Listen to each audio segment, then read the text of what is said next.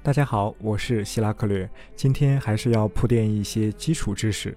今天讲一讲这个魔法师的自我修养。魔法师当然是戏称了。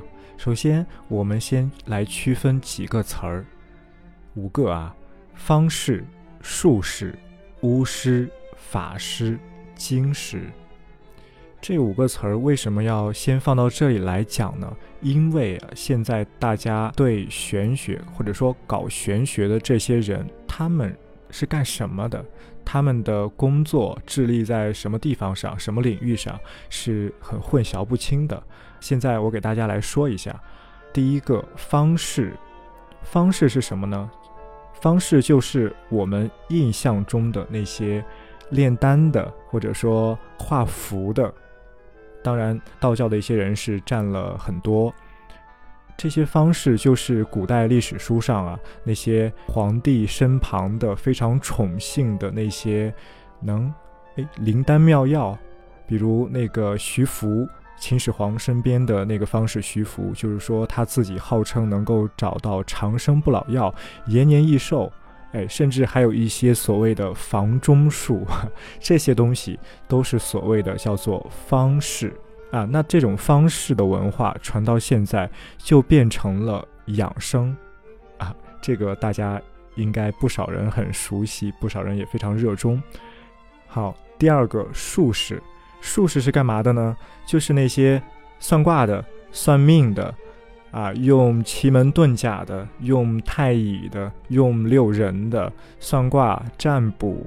来这个预测吉凶祸福的这些人叫做术士，术士遗留到现在，现在在民间就变成了那些看八字儿的啊，或者说那些看风水的风水先生、阴阳先生这样一批人叫做术士。好，第三个巫师，巫师在西方啊，在欧洲以前就是有所谓的黑魔法、白魔法、巫毒，或者说诅咒。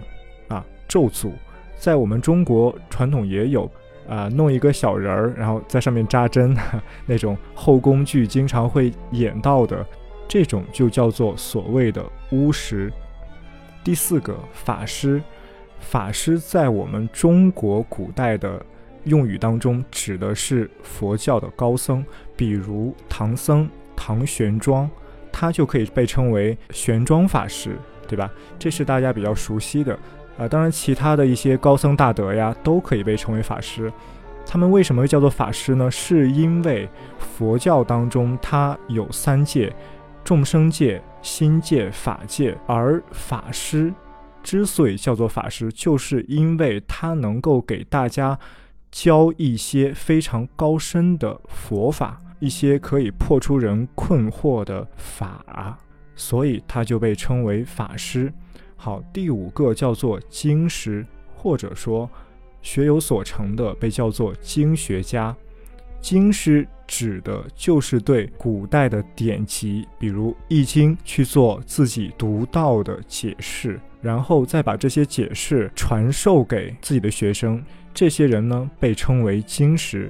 好，这五个词儿大家一定要分清楚。如果分不清楚这个的话，那大家可能对玄学、对术数。一团浆糊啊！我先说一下我的态度吧。这五个词儿，这五种身份当中，我比较认同的是术士、法师和经师，而方士和巫师，我个人认为是比较不靠谱的。当然，我不是说方士啊、养生这些东西他不应该去做，而是说啊，他在整个玄学。和术数的这样一个体系当中，它的影响是微乎其微的，有它没它其实都可以。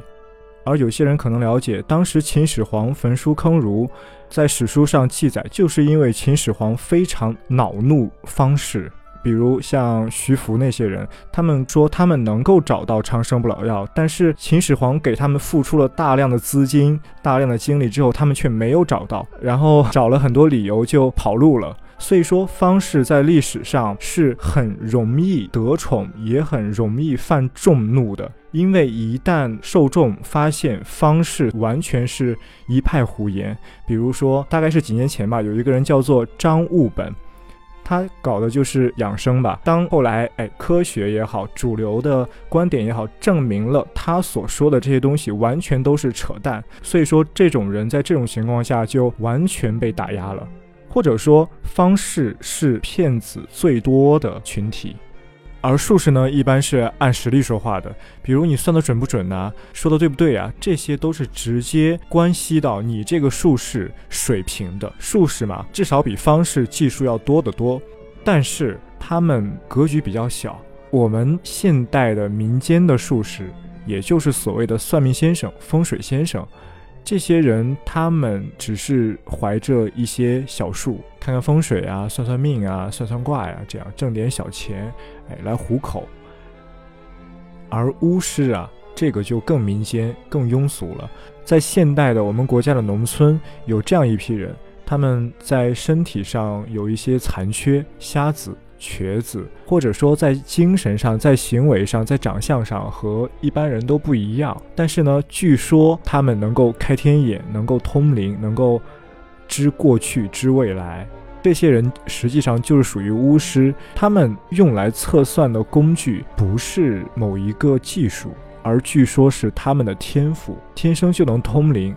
我个人是不太感冒的，但是我也不能说，呃，他们都是骗子，毕竟我也没有深入的了解过这些人，所以说我只表明我的态度啊，我认为这些人他们是不能算在玄学和术数之中的，而法师可能有些人就困惑了，我明明在谈的是玄学是术数，那和僧人和佛教有什么关系呢？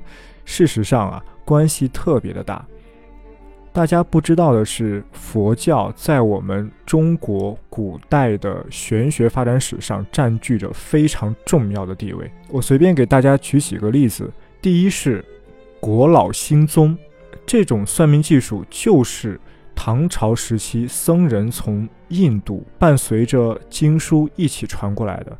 在唐朝时期，所谓的开元三大士善无畏、金刚智、不空，在历史上。都记载过，他们用自己独特的法门去为皇帝求雨，或者做了一些让皇帝、让大臣们亲眼所见的不可思议的事，所以他们被奉为国师。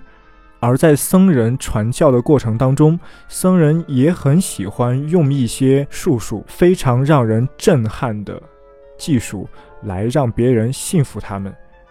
也就是说，他们在传教的过程中，他们是把。这种术数当成了一种工具，让别人去崇拜他们，让别人去供养他们，让别人去信服他们的工具。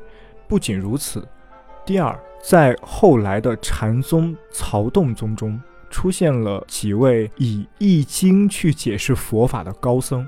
这现在先不跟大家细讲，大家只需要知道，原来很多僧人都是非常精通易经，甚至还提出了自己独到的见解，而且呢，他们还会占星术，还会天文历算等等等等，只需要知道这个就行了啊。总之，佛教在玄学术数当中的影响是非常大的。